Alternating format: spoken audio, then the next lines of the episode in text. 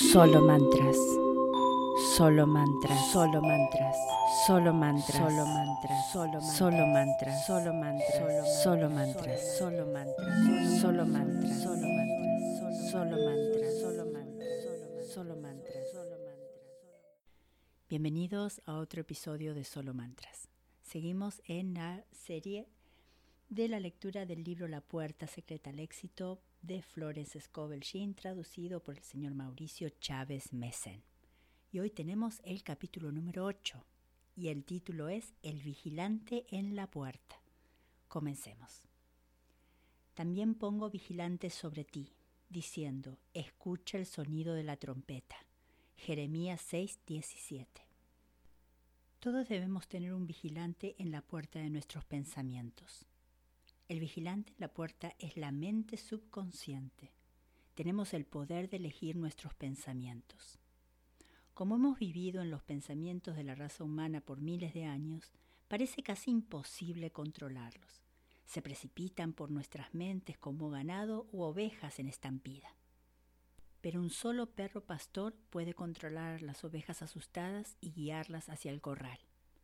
Vi en las noticias un perro pastor controlando unas ovejas había rodeado a todas menos a tres, que se resistían. Bajaban y levantaban sus patas delanteras en señal de protesta, pero el perro simplemente se sentó frente a ellas y no les quitó la vista. No ladró ni las amenazó, simplemente se sentó y las miró con determinación. Al poco rato las ovejas sacudieron la cabeza y entraron en el corral. Podemos aprender a controlar nuestros pensamientos de la misma manera, con suave determinación, no con fuerza. Por ejemplo, mientras nuestros pensamientos están alborotados, tomamos una afirmación y la repetimos continuamente. No siempre podemos controlar nuestros pensamientos, pero podemos controlar nuestras palabras, y la repetición impresiona al subconsciente, y entonces somos dueños de la situación. En el capítulo sexto de Jeremías leemos, Puse un vigilante sobre ti, diciendo, escucha el sonido de la trompeta. Tu éxito y tu felicidad en la vida dependen de que el vigilante a la puerta de tus pensamientos tarde o temprano se cristalice en lo externo. La gente piensa que al escapar de una situación negativa se librará de ella, pero la misma situación los enfrenta donde quiera que vayan. Se enfrentarán a las mismas experiencias hasta que hayan aprendido sus lecciones. Esta idea aparece en la película El mago de Oz. La pequeña Dorothy está muy triste porque la mujer malvada del pueblo quiere quitarle a su perro Toto. Desesperada, va a contarle a su tía Em y a su tío Henry, pero ellos están demasiado ocupados para escucharle y le dicen que se vaya. Entonces le dice a Toto, hay un lugar, un lugar maravilloso sobre los cielos donde todos son felices y nadie es malo. ¿Cómo me encantaría estar allí? De repente aparece un tornado en Kansas y Dorothy y Toto son arrastrados hacia los cielos y aterrizan en el país de Oz. Todo parece muy agradable al principio, pero pronto tiene las mismas experiencias de antes.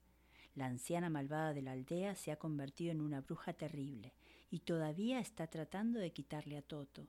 Y ahora la niña desea poder volver a Kansas. Le dicen que encuentre al mago de Oz, un mago todopoderoso que le concederá su petición. Dorothy comienza a buscar su palacio en la ciudad Esmeralda, y en el camino se encuentra con un espantapájaros que es infeliz porque no tiene cerebro. Luego conoce a un hombre de hojalata, que es infeliz porque no tiene corazón. Y luego se encuentra con un león, que es infeliz porque no tiene valor. Ella los anima diciendo, todos iremos al mago de Oz y Él nos dará lo que querramos. Al espantapájaros el cerebro, al hombre de hojalatas el corazón y al león el valor. Todos enfrentan experiencias terribles, ya que la bruja malvada está decidida a capturar a Dorothy y llevarse a Toto, y las zapatillas de Rubí que la protegen. Por fin llegan al Palacio Esmeralda del Mago de Oz. Piden audiencia, pero se les dice que nadie ha visto al Mago de Oz, que vive misteriosamente en el palacio pero con la influencia de la bruja buena del norte entran al palacio. Allí descubren que el mago es solo un mago falso de la ciudad natal de Dorothy en Kansas. Todos se desesperan porque sus deseos no pueden ser concedidos. Pero entonces la bruja buena les muestra que sus deseos ya están concedidos. El espantapájaro ha desarrollado el cerebro al tener que decidir qué hacer en las experiencias que ha encontrado. El hombre de hojalata descubre que tiene un corazón porque ama a Dorothy. Y el león se ha vuelto valiente porque tuvo que mostrar valor en sus muchas aventuras. La bruja buena del norte le dice a Dorothy, ¿qué has aprendido de tus experiencias? Y Dorothy responde, aprendí que el deseo de mi corazón está en mi propia casa y en mi propio jardín. Así que la bruja buena agita su varita y Dorothy vuelve a casa. Al despertar, descubre que el espantapájaros, el hombre de hojalate y el león son los hombres que trabajan en la granja de su tío. Están contentos de tenerla de vuelta. Esta historia enseña que si huyes, tus problemas correrán detrás de ti. Pero si no dejas que te moleste una situación, ésta caerá por su propio peso. Hay una ley oculta, es la de la indiferencia. Ninguna de estas cosas me conmueve, ninguna de estas cosas me molesta podríamos decir en un lenguaje moderno. Cuando ya no puedas ser molestado, toda perturbación desaparecerá de lo externo. Cuando tus ojos han visto a tus maestros, tus maestros desaparecen. Pongo vigilante sobre ti, diciendo, escucha el sonido de la trompeta. Una trompeta es un instrumento musical usado en la antigüedad para atraer la atención de las personas hacia algo, hacia la victoria, hacia el orden, tendrás el hábito de prestar atención a cada pensamiento y palabra cuando te des cuenta de su importancia. La imaginación, la tijera de la mente, recorta constantemente los eventos que entran a tu vida. Muchas personas están recortando imágenes de miedo y viendo cosas que no son planeadas divinamente.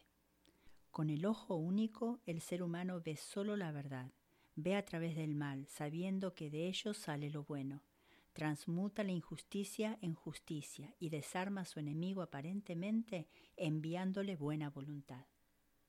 Leemos en la mitología sobre los cíclopes, una raza de gigantes que habitaron en Sicilia. Estos gigantes tenían un solo ojo en el medio de la frente. El asiento de la facultad de imaginar está situado en la frente, entre los ojos. Así que estos gigantes legendarios vinieron de esta idea. De hecho, eres un gigante cuando tienes un solo ojo. Entonces cada pensamiento será un pensamiento constructivo y cada palabra una palabra de poder. Deja que tu tercer ojo sea el vigilante de tu puerta. Por tanto, si tu ojo queda solo, todo tu cuerpo estará lleno de luz. Con un solo ojo, tu cuerpo se transformará en tu cuerpo espiritual el cuerpo eléctrico, hecho a semejanza e imagen de Dios. Al ver claramente el plan perfecto, podríamos redimir al mundo, con nuestro ojo interior viendo un mundo de paz y abundancia y buena voluntad. No juzguen por las apariencias, juzguen con juicio justo. Las naciones no levantarán espada contra otras naciones, ni sabrán más de guerra. La ley oculta de la indiferencia significa que no te molestan las apariencias adversas. Mantienes constantemente el pensamiento constructivo que gana. La ley espiritual trasciende la ley del karma.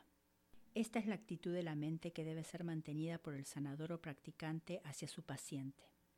Indiferente a las apariencias de carencia, pérdida o enfermedad, produce cambios en la mente, en el cuerpo y los asuntos.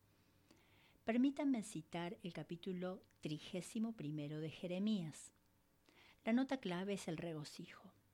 Da una imagen del individuo liberado del pensamiento negativo. Y dice así, porque habrá un día en que los vigilantes del monte de Efraín clamarán, levantaos y subaos a Siñón, al Señor nuestro Dios. El vigilante de la puerta no duerme ni dormita, es el ojo que vigila a Israel. Pero el individuo, viviendo en un mundo de pensamiento negativo, no es consciente de este ojo interno. De vez en cuando puede tener destellos de intuición o iluminación y luego volver a caer en un mundo de caos. Se necesita determinación y vigilancia eterna para controlar las palabras y los pensamientos. Los pensamientos de miedo, fracaso, resentimiento y mala voluntad deben ser disueltos y disipados. Haz la declaración. Toda planta que mi Padre en el cielo no haya plantado será arrancada de raíz. Esto da una imagen vívida de cómo arrancar malezas en un jardín. Estas se tiran de lado y se secan porque no tienen tierra para alimentarse. Pero el individuo, viviendo en un mundo de pensamiento negativo, no es consciente de este ojo interno. Nutres a los pensamientos negativos prestándoles tu atención. Usa la ley oculta de la indiferencia y rehúsa estar interesado. Pronto el ejército de los extranjeros morirá de hambre. Las ideas divinas abarrotarán tu conciencia, las ideas falsas se desvanecerán y solo desearás lo que Dios desea a través de ti. Los chinos tienen un proverbio. El filósofo deja el corte de su abrigo al sastre.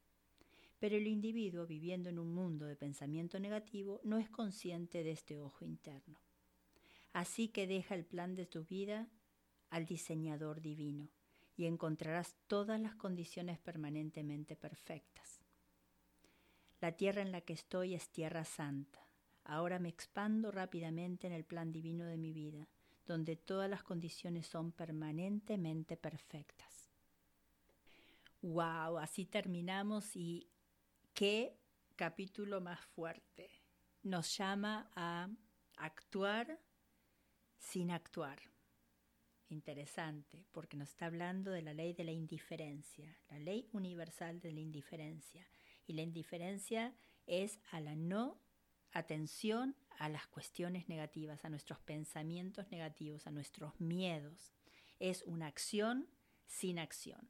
Es la acción de no voy a prestar la atención, no voy a reaccionar a ese pensamiento negativo que estamos acostumbrados a tener, que no hemos crecido en eso. Por eso tenemos que ser buenos con nosotros también. No pueden andar juzgándose todo el tiempo diciendo, Ay, sigo, volví otra vez a pensar eso, vuelvo otra vez a la misma. No ténganse paciencia, entiendan lo que está pasando, eh, sean vigilantes. Es así como empieza este capítulo, como está titulado, El vigilante de la puerta. Sean vigilantes de lo que dicen, lo que piensan, porque lo que dicen y lo que piensan se transforman en acciones y así es como hacen su realidad. Así que en este capítulo eh, nos llaman a eh, accionar sin accionar. Ah, y eso es muy difícil muchas veces. ¿eh? Muchas veces es más difícil parar que seguir adelante. Muchas veces seguimos adelante así reaccionando porque ya venimos en ese movimiento. Pero clavar los frenos y decir, un momento, ¿qué estoy pensando? ¿Qué estoy declarando? ¿Qué, ¿Por qué esta situación me da el miedo que me da? Me da miedo porque ¿Es algo real o porque yo me lo estoy inventando? Eh, hay algo que yo puedo cambiar y eso es el no acción a los pensamientos negativos y a las palabras negativas sobre todo. Así que bueno, así llegamos al final. Como les eh, pedí en el capítulo anterior, si tuvieran algún testimonio sobre las experiencias que, y estas enseñanzas que estamos recibiendo de Florence Scovel Sheen. Me encantaría saber de ellas. Y si me escriben un email a solomantras.gmail.com, eh, estaría feliz yo de compartirlas para que alguien más eh, se nutra de nuestras experiencias. Eso es muy importante. La eh, validez eh, de, las experiencias son más importantes que las palabras. Los hechos siempre son más importantes que las palabras. Y ustedes con alguna experiencia positiva, poniendo en marcha todas estas leyes que estamos aprendiendo, quizá le cambiarían la vida a alguien. A ese nivel de importancia es. Entonces, como siempre, mi gente, gracias por estar. Solo mantras. Solo mantras, solo mantras, solo mantras, solo mantras, solo mantras, solo mantras, solo mantras, solo mantras, solo mantras, solo mantras, solo mantras, solo mantras, solo mantras, solo mantras, solo mantras.